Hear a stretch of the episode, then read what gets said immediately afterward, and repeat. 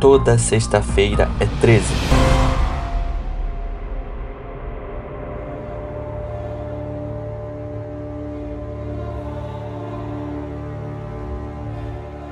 E aí, cara, pra lidar. Tudo bem com você? Dia 20 de agosto de 2021 está no ar o 36 episódio do Toda Sexta-feira é 13. Esse é o terceiro episódio do mês de agosto, aquele mês especial que a gente está falando sobre crimes de guerra da Alemanha nazista. Então, se você não ouviu os dois últimos episódios, a gente falou do Josef Mengele e da Irma Grise. Hoje a gente vai falar do Adolf Eichmann.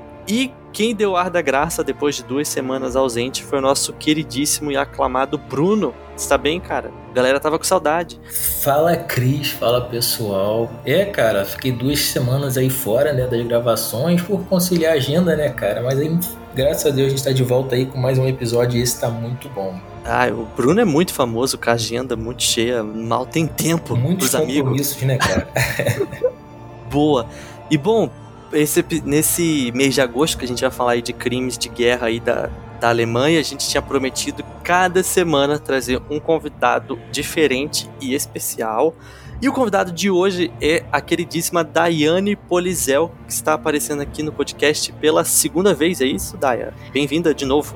Obrigada, Cris. Oi, Bruno. Prazer. Ainda não tinha te conhecido formalmente. E é um prazer estar de volta nesse podcast maravilhoso, que já é queridinho do coração.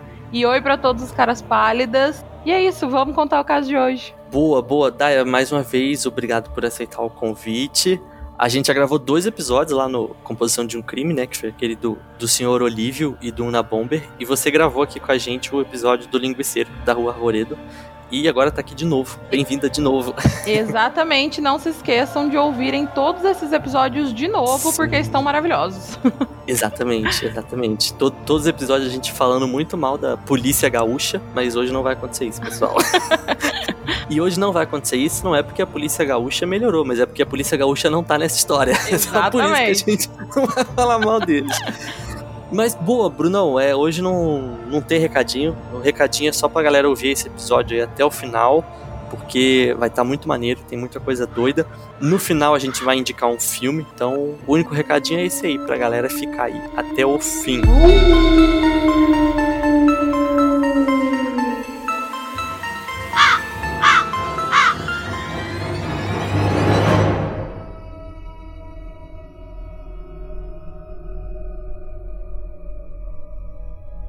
Boa! Então, pessoal, vamos lá. Entre os anos de 1939 e 1945, os nazistas assassinaram mais de 10 milhões de pessoas, que eles consideravam, entre muitas aspas, inimigos do Estado. Desses 10 milhões que eles mataram, 6 milhões eram judeus. No final da guerra, como a gente sabe, três dos principais personagens é, escaparam da justiça de um jeito covarde, porque eles tiraram a própria vida, então eles nunca foram julgados. É o Hitler, né, que era o líder do partido nazista, ele se suicidou, e o Heinrich Himmler e o Hermann Göring, que eram tipo braços direitos do Hitler, estavam na linha de frente do partido nazista, também foram pelo mesmo caminho e se suicidaram e, e não foram punidos. Até o, aquele cara lá, o Joseph Goebbels, que era o ministro da propaganda, ele matou os seis filhos e ele depois se matou também. Enfim, os que foram capturados acabaram sendo condenados à morte, como é o caso da Irma Grise, que foi o personagem do episódio passado. É, sem querer dar spoiler, mas já dando spoiler do episódio passado, a Irma Grise ela foi presa, julgada e condenada à forca. Mas o grande mentor do Holocausto, pelo menos um deles, que era o chefe do gabinete de assuntos judaicos da SS, conseguiu escapar com vida, né? E desapareceu do mapa. Adolf Eichmann foi um dos principais responsáveis pela deportação dos judeus europeus durante o Holocausto. E é sobre esse cara, tanto o que ele fez no Partido Nazista quanto a captura dele, que a gente vai falar hoje. Inclusive, como eu falei ali no começo, né, no final do episódio a gente vai deixar uma sugestão de um filme bem legal que tem na Netflix para você entender um pouquinho mais dessa história. E agora o Brunão vai contar aí pra gente da, do começo aí da vida desse doido. Pois é, Cris. E o nome do cara completo é Otto Adolf Eichmann. Ele nasceu na cidade alemã de Sollinger no dia 19 de março de 1906. Ele foi tenente-coronel né, na Alemanha nazista e um dos principais organizadores do Holocausto, como você bem falou, né? O Eichmann, ele era o irmão mais velho de cinco irmãos e nasceu numa família protestante calvinista. E o seu pai, que se chamava Adolf Karl Eichmann, ele era guarda-livros, que guarda-livros antigamente era uma espécie de técnico de contabilidade hoje em dia. Ficava responsável por fazer as contabilidades das coisas e tal. E a sua mãe, Maria Skerling, ela era uma doméstica. Em 1913, o pai de Eichmann, ele se mudou para a cidade de Linz, na Áustria, para trabalhar como gestor comercial numa companhia de energia da cidade. O resto da família acabou indo para lá também um ano depois. Só que três anos depois, né, tipo em 1916, é, a mãe do Eichmann ela acabou falecendo tal, e depois disso o pai dele ele se casou novamente com Maria Zarzel, que era uma protestante devota e tinha dois filhos. O Eichmann, ele, olha só que coincidência, ele acabou frequentando a escola secundária Kaiser Franz Joseph, que muito coincidentemente, foi a mesma que o Adolf Hitler frequentou 17 anos antes. Bem, bastante coincidência, né? Mas, apesar de, de toda a história que a gente vai para contar aqui para vocês, ele tinha uma infância relativamente normal. Ele tocava violino, ele praticava esportes, fazia parte de alguns clubes e tal, entre eles o Vandervogel, que era o nome dado para um movimento popular de grupos juvenis alemães que protestavam contra a industrialização do país, indo fazer longas caminhadas em campos e florestas e fazendo uso de fogueira para cozinhar alimento. É tipo aquele pessoal um pouco, como é que eu posso dizer, meio hippie, sabe? Que é contra o, o capitalismo de uma forma geral, o pessoal ia ficar fazendo protestos e tal, e acabava fazendo. Ele se juntou lá a esse grupo. Aquela galera que abraça a árvore. É, exatamente. Era um, é, mas era um, um movimento assim de pessoas, digamos assim, mais velhas, e ele ali novo, ele acabou sendo muito influenciado por esse movimento, né? E acaba que essa busca, né, pela natureza, digamos assim, estava ali associada, né, a uma tentativa sem sucesso, né, de retomar a uma vida simples e pré-industrial, porque a gente sabe que quando teve a Revolução Industrial e tal, as coisas começaram a andar muito ali no século XX e a vida começou a mudar muito nas cidades. Ou seja, era o grupo da galera que estava ali puta com as indústrias que estavam surgindo na Alemanha naquela época. E, gente, apesar dele ter uma juventude, né, bastante ativa, de realizar essa série de atividades, o Adolf Eichmann, ele não tinha um bom desempenho escolar ele era um mau aluno e isso fez com que seu pai tirasse ele da escola secundária e o matriculasse em outro colégio. Mas mesmo com essa mudança de colégio, os resultados continuaram ruins e ele acabou saindo sem terminar o curso. Quando ele saiu dessa escola, né, ele começou a trabalhar numa companhia mineira chamada Untersberg. Eu acho que é isso, me corrijam se eu estiver errada. Onde ele fica, acabou ficando, trabalhando por vários meses. Então, entre 1925 e 1927, ele acabou trabalhando como administrador de vendas numa companhia de rádio. E entre 27 e 33, ele trabalhou como um agente distrital numa empresa petroleira americana, a Vacuum Oil, em Salzburg. Ele rodou bastante, né? Não foi só um trabalho. E ele passou por vários trabalhos e vários cargos diferentes, mesmo não tendo concluído a escola. Porque naquela época era outra coisa, né? Não é que nem hoje em dia, faculdade para todo mundo. Só que, durante esse período, ele acabou se juntando à ala jovem do movimento de veteranos de direita criado por Hermann Hütte, que foi um oficial do exército austríaco que se tornou líder de sua própria milícia de direita, a Front Fighters Union. Pois é, Dai. E foi aí também que ele começou a ler os jornais do Partido Nazista e acabar se influenciando, né, pelo discurso que o Partido Nazista trazia ali para as pessoas naquele momento, né, que defendia o fim da República de Weimar, que era a República da Alemanha na época, como era chamada, né, a rejeição dos termos de Tratado de Versalhes, o antissemitismo radical e o antibolchevismo. E, além disso, também, né, é, o partido, o partido nazista, no caso, ele prometia também um governo central forte, a formação de uma comunidade baseada na raça, entre aspas, né, e uma espécie de higiene racial. Esse lance de higiene racial eu acho muito pesado, né, cara? Mas enfim, tinha uma espécie, né, da higiene racial que eles falavam, né, através da supressão dos judeus, né, os quais eles seriam retirados das, das cidades e também tiravam deles os, os objetos que eles tinham, os direitos civis que eles tinham, enfim. A ideia era tirar os judeus dos lugares e jogar ele para em qualquer outro lugar que não seja território alemão, e a Alemanha, claro, ficava com todos os pertences. Só que Nesse contexto todo, e também aconselhado né, por um amigo da família, Ernest Kaltenbrunner, é, que era chefe né, da Schutzstaffel, que seria a organização paramilitar né, ao partido nazista, também conhecida como SS, como a gente já falou ali no começo, no dia 1 de abril de 32, o Adolf Eichmann ele entrou no partido nazista austríaco e sete meses depois, a sua associação na SS ela foi confirmada e ele entrou rapidamente em posições nas organizações nazistas, né?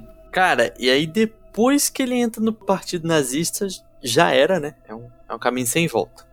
No começo ali, ele ficou integrado no regime SS Standard 37, que era responsável pela vigilância da sede do partido nazista em Linz, na Áustria e pela segurança dos discursadores nos comícios, que era bem comum que esses comícios acabassem em porrada. Então, é o, essa SS Standard 37 meio que fazia segurança disso aí.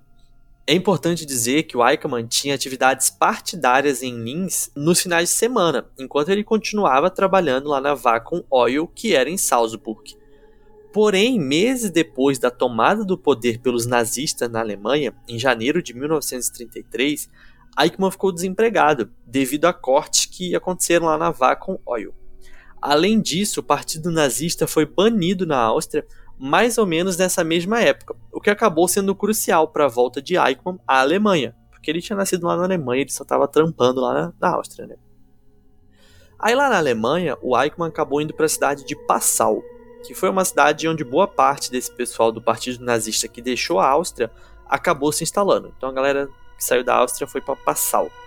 Só que como ele acabou ficando sem emprego nessa volta à Alemanha, ele decidiu passar num programa de formação no centro da SS, né, em Klosterletfeld. Isso foi em agosto de 33.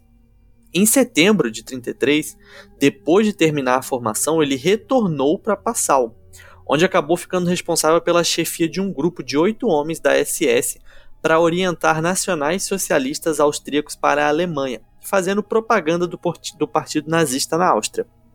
Só que, no final de dezembro, a unidade acabou sendo dissolvida. Porém, o Eichmann foi promovido. Ele acabou sendo promovido a líder de pelotão, uma espécie de cabo, se a gente for comparar com o que a gente tem hoje no exército. Então ele ficava alojado em um quartel perto do campo de concentração de Dachau. Só que naquele momento, né, o Eichmann, ele ele tava achando meio chato, né? Aquela rotina de serviço militar, de treino militar e tal, tava muito parada, muito monótona, não era muito a praia dele, né? E por isso ele acabou pedindo transferência para o Serviço de Segurança das SS, que era mais conhecido como SD, por onde ele ficou seis meses. E depois né, desse período de seis meses na SD, ele, já em novembro de 34, o Eichmann ele foi convocado por Leopold von Miederstein para se juntar ao departamento judeu do SD nos escritórios em Berlim. Depois que ele aceitou esse convite, o Eichmann ele ficou com a responsabilidade de estudar e preparar relatórios sobre sionismo e de várias organizações judaicas.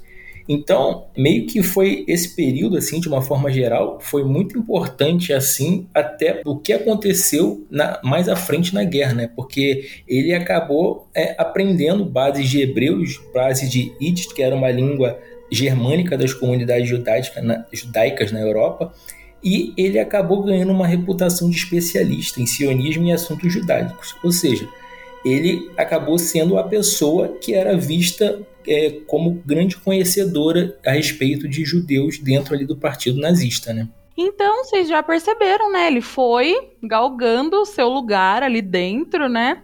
E em 1936, o Eichmann, mais uma vez, subindo, foi promovido a sargento. E no ano seguinte, a segundo tenente. Ou seja, né, em pouquíssimo tempo ele acabou conseguindo subir bem a sua patente na SS e começou a ficar cada vez mais importante lá dentro e no cenário nazista como um todo. E como a gente sabe, a Alemanha nazista, né, ela sempre usou da violência e da pressão econômica para levar os judeus a deixar o país por sua própria vontade. Alguns estudos dizem que cerca de 250 mil dos 437 mil judeus emigraram entre 1933 e 1939. E só lembrando que em 1939 foi quando começou mesmo a Segunda Guerra. Então, essa imigração foi antes da guerra.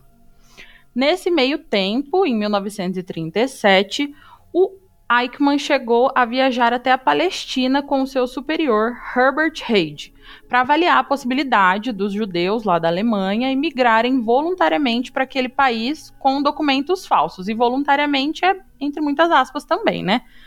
A ideia seria que eles fossem até Haira, uma cidade portuária no norte do país, e dali irem para Cairo, no Egito. Mas a viagem acabou sendo em vão porque eles não conseguiram chegar num acordo. Já no ano seguinte, em março de 1938, quando a Áustria foi anexada à Alemanha, o Eichmann foi colocado em Viena para ajudar na organização da imigração dos judeus do país. E eu tô lembrando aqui, eu só quero ver com vocês, é bem nessa época que é o filme da noviça rebelde, né, que passa o, o nazista tentando conquistar a Áustria, né? Cara, eu, eu, na real, que faz muito, muito, muito, muito, muito tempo que eu vi a Noviça Rebelde, eu não lembro. Eu confesso eu que nunca vi, então eu não, não, sei do que está falando. Eu nunca vi Assista esse filme. Assista que é muito legal. Eu assisti esses dias na Disney, mas... E é, é, bem nessa época mesmo que eles tentam conquistar ali a Áustria, depois de ter deixado lá atrás, né? Mas, em Viena, o Eichmann organizou um escritório central para a imigração dos judeus o qual facilitou também, entre aspas, a imigração de 110 mil judeus austríacos entre agosto de 38 e junho de 39. O escritório de Viena foi tão bem sucedido nas suas atividades de imigração forçadas que ele se tornou modelo para o escritório central para a imigração de judeus de todo o Reich, ou seja, de todo o Império Alemão. E após a fundação do escritório principal de segurança do Reich, em setembro de 1939, e isso aí já estava no comecinho da Segunda Guerra, o Eichmann entrou para Gestapo, que era a polícia secreta oficial da Alemanha nazista, e foi nomeado diretor dos departamentos responsáveis pela deportação e outros assuntos referentes aos judeus. E aí esse assuntos referentes aos judeus está entre aspas, porque, mano, que tipo de assunto, né, que, que seria esse? Enfim. Ou seja, naquele momento, qualquer coisa relacionada a judeus era o Eichmann que tinha o controle. Nesse novo cargo, ele teve uma grande importância na deportação de mais de um milhão e meio de judeus de toda a Europa para centros de extermínio na Polônia e na União Soviética ocupadas, além de outros locais de assassinato em massa de judeus. Isso porque, algumas semanas depois da invasão alemã à Polônia, que deu início à guerra, a política nazista em relação aos judeus mudou de emigração voluntária para deportação forçada. Ou seja, se eles só forçaram a barra para os judeus saírem, agora eles começaram a fazer essa retirada na marra mesmo. Igual a Dai falou ali em cima também, né? Essa migração voluntária aí, entre muitas aspas. Mas agora nem, nem eles nem queriam esconder, não era mais voluntário, era forçado mesmo. Nesse contexto todo, o general Reinhard Heydrich, que era diretor do SD, instruiu seu pessoal para que os judeus fossem mandados para as cidades da Polônia com um bom sistema rodoviário, ferroviário, desculpa, um bom sistema ferroviário, porque isso ia facilitar a expulsão dos territórios controlados pela Alemanha, principalmente começando pelos locais que tinham sido incorporados ao Reich. Depois disso, em setembro de 1939, o SD e a Polícia de Segurança SIPO que incluía a Kripo e a Gestapo, que era a polícia secreta onde o Eichmann trabalhava, enfim, é, foram fundidos para dar origem ao Gabinete Central de Segurança do Reich, ficando sob o controle do general Heydrich, que era aquele cara que a gente falou ali um pouquinho antes. Nesse momento, o Eichmann começou a viajar bastante por algumas cidades da Europa para ajudar no estabelecimento de gabinetes de emigração. Depois de uma passagem por Praga, que fica na República Tcheca, ele foi transferido para Berlim em outubro de 1939 para comandar o Gabinete Central para a Imigração Judaica para todo o Reich, sob as ordens de Heinrich Miller, chefe da Gestapo. Enfim, a gente percebe que eram muitas nomenclaturas, muitas organizações, muitos cargos, mas que eles acabavam se entrelaçando entre si. É, tudo fazia parte do exército nazista, né, Bruno? Pois é, cara. Era muita nomenclatura, muito cargo, muita. É, muito muita coisa, mas pra, a gente sabe que quem ditava as ordens ali era o exército, o partido nazista, era tudo farinha do mesmo saco, né? E depois disso, né, logo quando o Eichmann ele foi comandar o gabinete central para a imigração judaica, ele já foi de cara escolhido né, para organizar a deportação de 70 80 mil judeus dos distritos de Ostrava e Katowice, que eram cidades ali que faziam parte da zona recém-anexada ali da Polônia. E falando assim, né, parecia até que, nossa, os alemães tinham uma certa preocupação em fazer uma deportação pacífica, mas a gente sabe que a história foi bem diferente, né? Na prática mesmo, é, era tudo feito às coxas mesmo e depois as coisas só pioraram, né? E uma vez, né, uma certa vez, por iniciativa do próprio Eichmann, ele começou a traçar alguns planos para deportar judeus para Viena, na Áustria, né? E um desses planos, ele criou o plano Nisco. Nisco, no caso, era uma cidade, né, da Polônia, que Eichmann escolheu para ser ali um campo de transição de judeus. Então, eles seriam colocados ali por algum tempo, não tem um tempo certo, tal, por algum tempo, para depois eles irem para um outro lugar bem longe do, do Reich. Só que, na prática, o que aconteceu, né? Ali, que já era ali no final de outubro de 39, quando cerca de 4.700 judeus foram enviados para Nisco por um comboio, mas eles meio que deixaram os judeus lá meio que abandonados, saca? Sem, sem água, sem comida, em campo aberto. Não tinha nenhum tipo de abrigo, não tinha nada para eles. Deixaram lá meio para morrer, não tinha outra explicação. É, e os que sobreviviam, eles eram deportados e levados né, pela SS para territórios ocupados pelos soviéticos. E outros também acabavam sendo colocados em campos de, de trabalho de proximidade. Enfim, uma, uma questão muito, muito complicada. Né? Aí a gente já conseguia enxergar que as coisas para os judeus só estavam piorando, né, Dai? E os que sobreviviam, eles eram deportados e levados pela SS para territórios ocupados pelos soviéticos e acabavam, né, por sendo colocados em campos de trabalho nas proximidades ali, né? Só que essas operações elas acabavam chegando ao fim, né? Com a guerra já comendo feio e tal, Hitler decidiu que esses comboios eles deviam ser usados apenas para fins militares, né? Então meio que acabava com aquele mínimo de preocupação, muito entre aspas, em deportar esses judeus, né? Só que isso acabou né, prejudicando os planos de colonização do próprio Hitler, né? porque ele era importante ali naquele momento que os alemães fossem transportados para esses territórios anexados, meio que para colonizar mesmo esses lugares com a população, entre aspas, pura alemã, digamos assim. Enfim, na prática, né, isso acabou continuando por mais um tempo, esse lance de usar os comboios e tal, mas não tinha o objetivo principal de transportar os judeus. Né? E a gente sabe né, que a gente já percebeu que a situação está cada vez mais pior para os judeus, né? o bicho está pegando. E, mas quando a gente fala de Segunda Guerra Mundial, a gente sempre sabe que vai piorar, infelizmente. Né? Enfim, em 19 de dezembro de 1939, o Eichmann ele foi nomeado chefe do RSHA, que era o órgão do partido nazista que controlava e administrava as polícias e serviços de segurança alemães. Mais uma vez, a sua função era supervisionar os assuntos judaicos e a sua evacuação. Agora, ele tinha que interagir né, com as agências policiais para remoção física dos judeus e tratar dos seus bens confiscados e angariar fundos e transporte. Já podemos perceber que ele começou a ter um, um bom poderzinho ali dentro, né? Então, logo depois que ele foi nomeado, o Eichmann criou um plano para deportar cerca de 600 mil judeus para o governo geral, que era ali a autoridade central do governo criada após o anexo à Polônia e que ficava na própria Polônia. Só que, como o recebimento de mais judeus deportados ia ter um impacto negativo no desenvolvimento econômico, né, no objetivo de germanização, entre aspas, ali da região, o governador-geral dos territórios ocupados, o Hans Frank, impediu que isso acontecesse. Na prática, cada vez menos judeus eram enviados para o governo geral. Desde o início da guerra até abril de 1941, mais ou menos ali pouco mais de um ano e meio de guerra, cerca de 63 mil judeus foram levados para lá. O que acabou sendo pouco, porque logo no início da guerra, o Eichmann queria mandar 600 mil judeus de uma vez, mas isso acabou não acontecendo.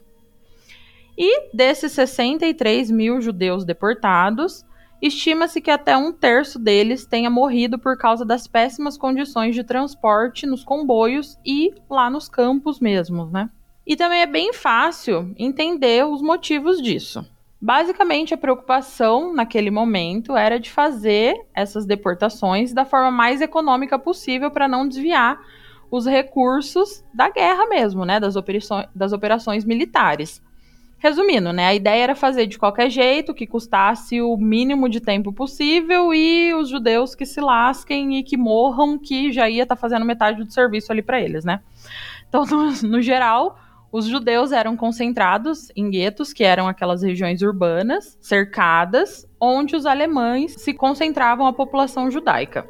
Só que, como vocês devem imaginar, a condição de vida não era nada boa, né? Era deplorável. Era sempre muita gente, péssimas condições sanitárias, faltava comida e era bem alta a taxa de mortalidade nessas regiões, porque higiene já não tinha, né? E como esses guetos, a ideia é que fosse só uma estadia passageira. Digamos assim, no dia 15 de agosto de 1940, o Eichmann emitiu um memorando intitulado Projeto Madagascar, definindo o envio de um milhão de judeus por ano para a ilha de Madagascar, na África, durante os próximos quatro anos. Era realmente o extermínio, né? E o plano era esse mesmo, mas acabou não dando muito certo, porque eles contavam que iam conseguir invadir o Reino Unido, mas a Alemanha acabou saindo derrotada dessa batalha na Inglaterra o que acabou prejudicando seus planos, porque como os britânicos ainda controlavam o Atlântico e a sua frota mercante não ficaria à disposição dos alemães para ser utilizada em evacuações, os planos de Madagascar foram suspensos. E depois disso, as coisas só foram piorando, né, Cris? É, pois é. Aí, em junho de 1941, aconteceu a famosa Operação Barbarossa, que marcou a invasão da União Soviética pelas tropas nazistas, dando início a um dos episódios mais brutais da era moderna.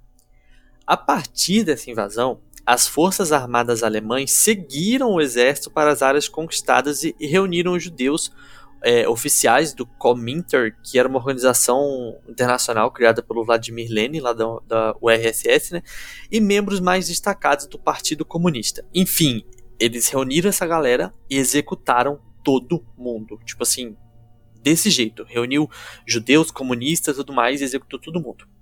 Depois disso, em 31 de julho de 1941, um mês depois da Operação Barbarossa, o Hermann Göring, que era lá o braço direito do, do Hitler, deu autorização por escrito a Heydrich para preparar e submeter um plano para a solução total para a questão judaica em todos os territórios sob controle alemão. E é essa parada aqui da solução total para a questão judaica que é tipo o ápice da, da crueldade, assim. Ou seja, em outras palavras, a ordem era para todos os judeus da Europa controlados pelos alemães deveriam ser mortos. Por isso que é algo tão cruel assim. No entanto, a ideia inicial era consolidar o plano geral para o leste, que estabelecia a deportação da população dos territórios ocupados no leste da, União, da Europa e da União Soviética para a Sibéria, para servirem de escravos até o final da guerra ou para serem mortos. Só que os alemães enfrentaram um problema. Com a entrada dos Estados Unidos na guerra em dezembro e do fracasso alemão na Batalha de Moscovo, Hitler decidiu que os judeus da Europa tinham de ser executados imediatamente, e não depois da guerra, que naquele momento não tinha nem previsão para acabar. Nesse momento, o Eichmann foi promovido a tenente-coronel da SS, a patente mais alta que ele alcançou. Em janeiro de 1942, o Eichmann participou da Conferência de Vance que contou com a participação de líderes administrativos do regime nazista, durante a qual foi planejada a aniquilação dos judeus europeus. Para a conferência, Eichmann preparou uma lista a Heydrich com o número de judeus nos diversos países europeus e com estatísticas sobre a imigração. Então, tipo, ele tinha tudo ali na, na ponta do lápis, assim. Sob a supervisão do Eichmann, as deportações em larga escala tiveram início de imediato para os campos de extermínio de Belzec, Sobibor e Treblinka, entre outros. O genocídio aos judeus recebeu o nome de Operação Reinhard, em honra a Reinhard Heydrich, que morreu em Praga no início de junho, vítima de ferimentos de uma tentativa de assassinato. Eichmann e sua equipe organizaram a deportação de centenas de milhares de judeus da Eslováquia, dos Países Baixos, da França e da Bélgica. Em 1943 e 1944, seu escritório organizou a deportação de judeus da Grécia, do norte da Itália e da Hungria para os campos de extermínio. Apenas na Hungria, Eichmann se envolveu diretamente no processo de deportação. Do final de abril até o início de julho de 1944, Eichmann e seus auxiliares supervisionaram diretamente a deportação de cerca de 440 mil judeus húngaros para os campos de extermínio. Então, tipo, aí meio milhão de judeus tipo, de uma vez só. No geral, é, não era o Eichmann que definia as políticas a serem seguidas, mas, notoriamente, ele tinha um poder operacional muito forte. Né? O seu gabinete era responsável por toda a coleta de informações sobre os judeus em cada região, onde organizava também a tomada dos bens desses judeus e providenciava toda a logística dos comboios. Eichmann e o seu gabinete, de forma geral, também estavam sempre em contato com o gabinete de relações exteriores, porque não era simples retirar os bens dos judeus dos países conquistados, nem era fácil enviá-los para os campos de extermínio para serem mortos. Não parecia muito, mas tinha toda uma burocracia por trás disso.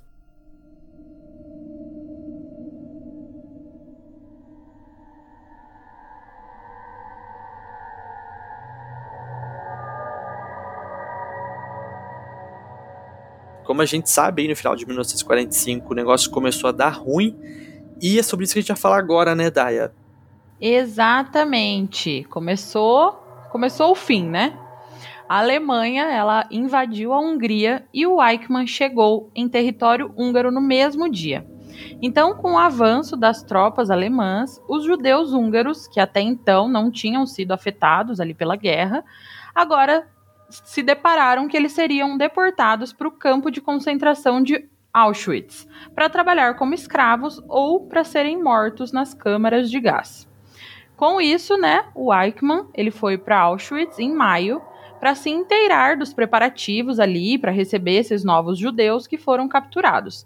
A ideia seria enviar quatro comboios por dia para lá, com cerca de 3 mil judeus a bordo em cada comboio. Então, muita gente, né? E desse total, cerca de 10 a 20% das pessoas que chegavam vivas em cada comboio eram escolhidas para os trabalhos forçados e o restante eram mortos logo depois que chegavam. Já em julho de 1944, depois de sofrerem pressões internacionais e mais de 500 mil judeus já mortos, o governo húngaro parou com as deportações. E mesmo com as ordens, Eichmann preparou alguns comboios adicionais para Auschwitz. O Eichmann, ele meio que ficou irritado ali com o fato de cada vez mais pessoas estarem envolvidas em assuntos ligados à imigração dos judeus, e os comboios com os judeus começaram a ser negociados em trocas de diamantes, ouro, dinheiro, documentos de segurança, caminhões, enfim. O judeu ali, naquele momento, ele se tornou uma moeda de troca e o Eichmann, ele foi perdendo um pouco ali o seu comando. Pois é, ele foi perdendo o comando e ele também ficou puto, essa que é a palavra, ficou puto, furioso pela suspensão ordenada por Heinrich Himmler das deportações para os campos de morte. O Himmler, no caso, ele era um dos principais líderes ali do partido nazista e comandante do exército da reserva e general plenipotenciário de toda a administração do Reich. Ou seja, o cara era o cara que mandava mesmo naquela porra toda, né? Nesse contexto todo, o Weichmann, puto, pediu para mudar de função em julho. Como ele tinha uma certa moral ali dentro do Rate, né? Ele fez um, um nome teoricamente respeitável ali dentro. Ele acabou recebendo no final de agosto o comando de um esquadrão de resgate para evacuação de 10 mil alemães étnicos presos na fronteira húngara com a Romênia, no caminho do Exército Vermelho, que era ali o exército da União Soviética, né? Ou seja, era uma parada bem arriscada, mas que o Eichmann ele acabou tendo sucesso e até recebeu a Cruz de Guerra da Segunda Classe, que é uma grande condecoração militar. Depois disso, nos meses de outubro e novembro, o Eichmann ele reuniu dezenas de milhares de vítimas judias e as obrigou a marchar em péssimas condições de Budapeste para Viena. Cara, isso dava mais ou menos mais de 200 quilômetros. Imagina só tu andar 200 quilômetros nessa situação. Devia estar tá frio pra caramba, enfim. Bizarro, né? É bizarro o que acontecia lá com os judeus na Segunda Guerra. E em 24 de dezembro de 1944, véspera de Natal, já prevendo que a merda ia acontecer, o Eichmann ele fugiu de Budapeste. E essa fuga foi antes né, dos soviéticos cercarem a cidade. Ou seja, ele meio que já estava prevendo né, que isso podia acontecer. Enfim, ele saiu ali de Budapeste, voltou para Berlim e destruiu todos os documentos e registros incriminatórios do departamento 4B4, que era o gabinete de assuntos judaicos que ele liderava, e foi lá, pegou tudo, queimou tudo para não deixar nenhum registro é, de tudo que ele fez. Depois disso, o Eichmann ele acabou fugindo novamente para a Áustria, onde ele conseguiu viver lá com a sua família relativamente em segurança até maio de 1945.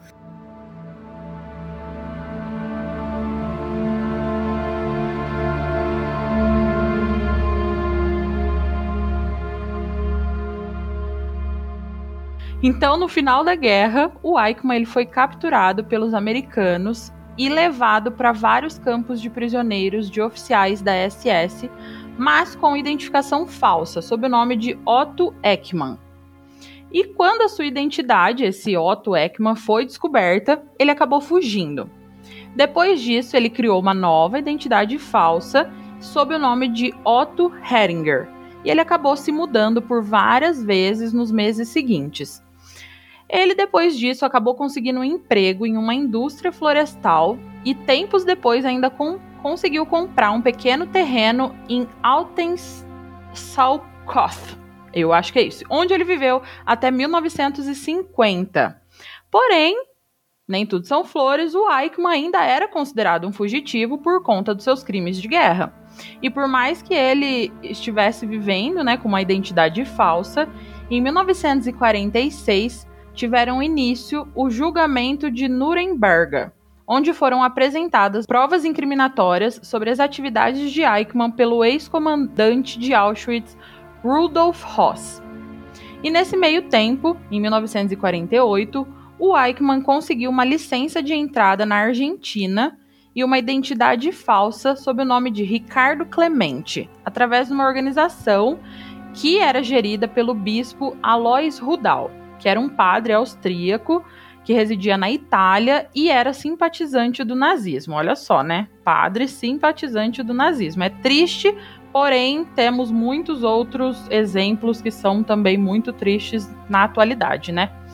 Mas enfim, como ele estava sendo perseguido na Europa, esses documentos permitiram que ele obtivesse em 1950 um passaporte da Cruz Vermelha que fez com que ele pudesse ir definitivamente para a Argentina, chegando em Buenos Aires no dia 14 de julho, junto com a sua esposa Vera e os seus três filhos. E em 1955, o casal ainda teve mais um filho, agora na capital da Argentina. O que, que você acha disso, Cris? É. o cara era escorregadio. Né? Exato. E justamente por ele ser escorregadio assim, ele conseguiu viver 10 anos é, sem que ninguém tivesse ninguém descobrisse o que aconteceu com ele. Ele ficou 10 anos fora dos holofotes. A galera meio que procurava ele lá na Europa, mas ele estava bem de boa aqui na, na Argentina. Até que então, é, a Mossad, que era o serviço secreto de Israel, recebeu uma denúncia de que Eichmann estaria morando na Argentina.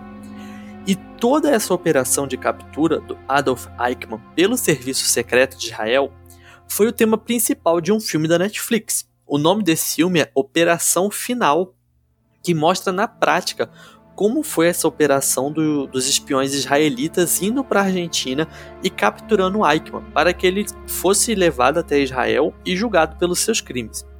Ou seja, certamente ele pegaria uma pena muito maior do que qualquer outro do mundo por motivos óbvios, né? Então, em 1960, ele foi capturado na Argentina pela Mossad. E vale lembrar, né, a gente falou sobre isso lá no, no episódio do Josef Mengele. Na verdade, eu vi, no, inclusive nesse filme, parece que é Josef Mengele, enfim. É, mas no episódio lá do Josef Mengele, é, a gente falou, né, tipo, que o pessoal da Mossad, eles não podiam simplesmente entrar na Argentina e falar com o governo argentino, ô argentino, me dá um, um negócio aí de extradição pra esse cara. Não podia fazer isso. Tinha todo aquele negócio de soberania e tudo mais. Também tinha uma questão que o governo argentino dava uma passada de pano para nazista. Então a Mossad tinha que fazer tipo um teatrinho assim. Eles tinham que entrar escondido, pegar o cara escondido e levar ele escondido para Israel, de uma forma que ninguém soubesse. E é justamente isso o que rola no filme. Enfim, acho que nem vale, né, a gente ficar contando tudo que rolou aqui, porque é muito mais legal se você for lá e ver o filme. O nome do filme é Operação Final. Mas, após um julgamento de grande visibilidade em Israel, porque o, o Adolf Eichmann foi o, um dos das principais mentes por trás do Holocausto, talvez a principal, né? É, então foi um julgamento de grande visibilidade em Israel e ele foi considerado culpado por crimes de guerra e condenado à forca. Então, em 1962, o Adolf Eichmann foi morto enforcado lá em Israel. Essa era a história que a gente tinha para contar hoje. Ô, Cris, eu posso só deixar duas curiosidades aqui? Claro. Tem duas curiosidades que eu já havia pesquisado antes e que não tem muito a ver assim com a história do Eichmann em si, mas a gente pode aplicar é, nessa época da guerra, do nazismo, que são dois experimentos que acabaram virando filmes. É, o primeiro é o experimento de Milgram, eu não sei se vocês já ouviram falar. É um experimento psicológico. Também não, não conheço. É um experimento psicológico é, onde eu vou dar um, bem por cima assim, onde é um experimento de obediência. Um professor, um pesquisador, ele colocava uma pessoa ali numa sala para perguntar umas coisas para uma outra pessoa e se a outra pessoa errasse, essa pessoa que estava ali na sala dava choque nessa outra pessoa. Só que essa outra pessoa realmente não recebia um choque. O experimento era para saber o quanto a pessoa que estava apertando os botões, ela ia dar choque na outra pessoa porque ela era mandada dar choque. Então é um experimento de obediência muito legal que a gente pode trazer para esse ambiente, né, de Alemanha nazista, do quanto as pessoas eram obedientes a, aos nazistas, né? O quanto tinha de pessoas ali comuns, as as avós, as tias, as mães, pessoas normais, não eram pessoas do regime, não eram militares, mas que este obedeciam episódio de toda sexta-feira é, esses militares é 13, nazistas e por quê, né? Então esse experimento mim, é bem Cris legal, Aguilera. chama Experimento de Milgram, tem um é filme de que chama O Experimento, se eu não me engano, ele tá na Netflix, para quem quiser ver. E um outro experimento que chamava A Terceira Onda, que o filme chama A Onda. Não é em inglês, não é em português, é em alguma outra língua que eu não tenho certeza.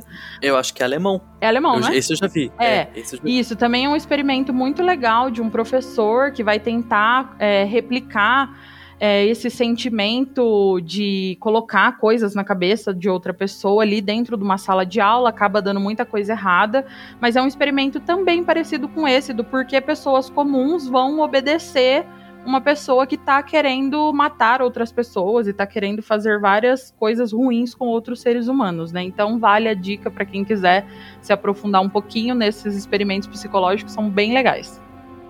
Ô, Daya, isso aí que você falou tem, tipo, tudo a ver, assim, porque no episódio lá do Josef Mengele, tem até uma situação que um- o filho dele vai- foi visitar ele lá uma época e ele, tipo assim, ele meio que falou: Ah, cara, eu não fiz nada de errado, não. Tudo que eu fiz, eu fiz seguindo ordens. É, aí a Irma Grise, que foi do episódio da semana passada, ela também morreu, tipo, com a consciência tranquila por ter. Porque ela achava que ela tinha feito um bom trabalho, que ela só estava seguindo ordens. E agora o Adolf Eichmann também, ele não achava errado o que ele fazia, porque ele estava seguindo ordens. Então, é, de um modo geral, não dá pra gente saber, né, se os caras falaram isso só pra tentar é, tirar do, da, do cu deles, assim, não, não dá pra saber, ou se eles realmente acreditavam nisso, tipo, cara, como eu tô seguindo ordens, o erro não é meu, o erro é de quem deu a ordem. E eu, Uhum. como, como um bom militar, preciso obedecer isso. Então acho que tem tudo a ver isso aí que você falou. Não sei se o, se o Brunão pensa parecido, mas eu, eu acho isso. Acho que sim, cara. É interessante isso que vocês falaram, que até no filme Operação Final, ele não é um filme de guerra, mas sim um filme de resgate, digamos assim. Mas em vários momentos do filme, o Eichmann, ele deixa muito claro que não foi foi ordens dele, não foi ele que comandou aquilo tudo. Ele estava seguindo as ordens e muitas das vezes ele tentava até contornar por causa é, teve aquele projeto de Madagascar, Madagascar, teve alguns projetos que ele queria levar os judeus para outros lugares, mas na prática a gente sabe que as condições eram muito ruins, né? Então, ele, na prática, ele não estava muito preocupado. Ele tem esse respaldo de falar, ah, eu estava recebendo ordens e tal, mas a gente sabe que, pelo menos na minha cabeça, na minha opinião, eles sabiam o que estava fazendo e não, não tinha muita pena, porque não, não é possível matar tanta gente assim por causa de ordens, sabe? Pelo menos na minha cabeça, eu acho que é complicado a gente pensar alguma coisa relacionada a isso. Então eu acho que o Eichmann, como o Mengele e outros tantos líderes ali do nazismo e tal, eles estavam, sabiam o que estavam fazendo. Por mais que estavam recebendo ordem, eles compactuavam com tudo aquilo. Porque senão, cara, sempre tem um jeito de você fazer a história diferente, né? E não foi o caso dessa galera, né? Então, não acredito muito nessa questão. Esse experimento de Milgram, ele teve várias fases, né? Então a, aparece também sobre isso que você está falando, porque é, tem partes que o experimento era a pessoa mandando ali do seu lado, olha, aperta para dar o choque. Aí a pessoa apertava para dar o choque, aperta mais uma vez, a pessoa apertava.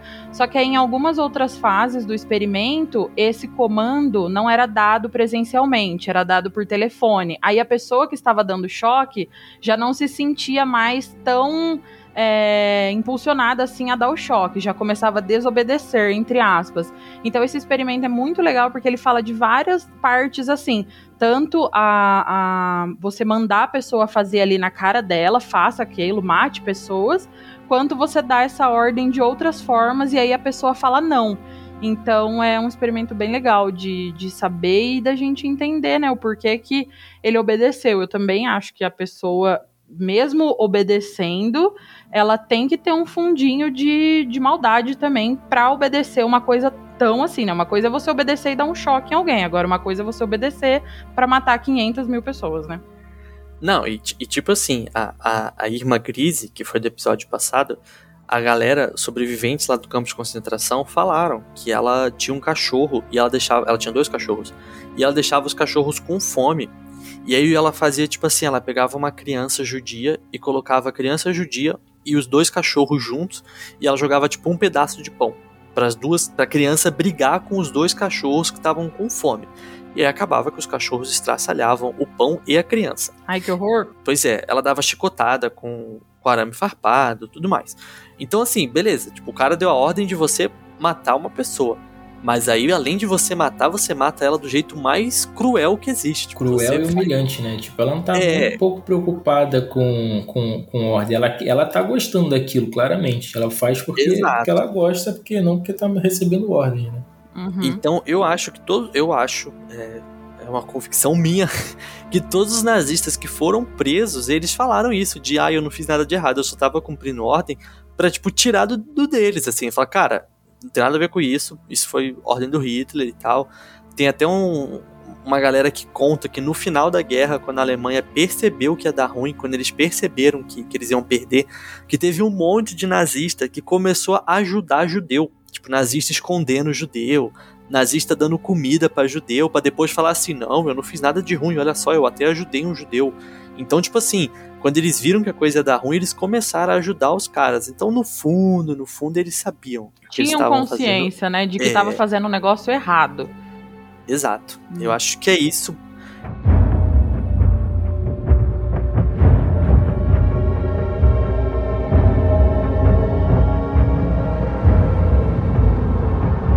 Pessoal, essa foi a história, mais uma história tensa. É, semana que vem a gente tem o nosso último episódio sobre. Não o último episódio do podcast, é o último episódio sobre coisa aí de nazista. Em setembro a gente volta lá com os casos normais de crime aí que a gente tá, tá habituado.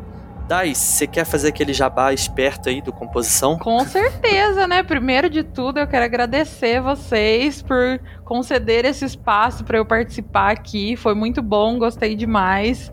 Bom, a, a conversa, né? A história com certeza foi muito ruim, é uma coisa que a gente não pode trazer para a atualidade de jeito nenhum, é uma coisa para a gente ouvir, aprender e não repetir. E eu quero convidar todos vocês que estão ouvindo para ir lá no Composição também, ouvir os nossos casos, os casos que eu conto lá, ouvir os casos que o Cris participou lá comigo e também fazer agora um convite não só para o Cris, mas estender esse convite para o Bruno também para participar lá no Composição, agora vocês dois, e vamos marcar um bem bolado aí. A gente vai, a gente Com vai. certeza, pô. Tá, já tá aceito.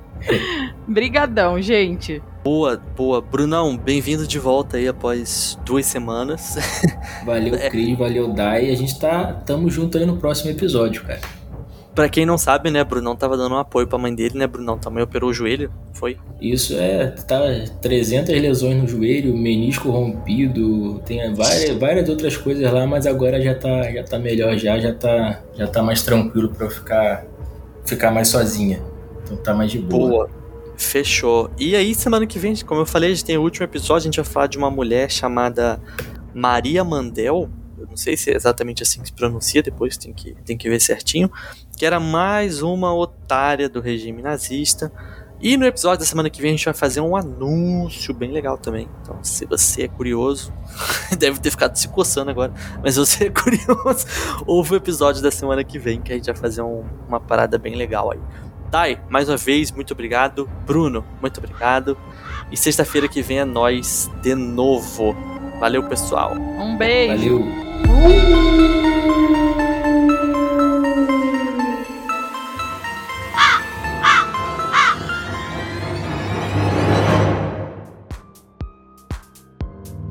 Este episódio de toda sexta-feira é 13 foi roteirizado e gravado por mim, Cris Aguilera. A vinheta de abertura é de Lucas Santos e a edição de André Gonçalves.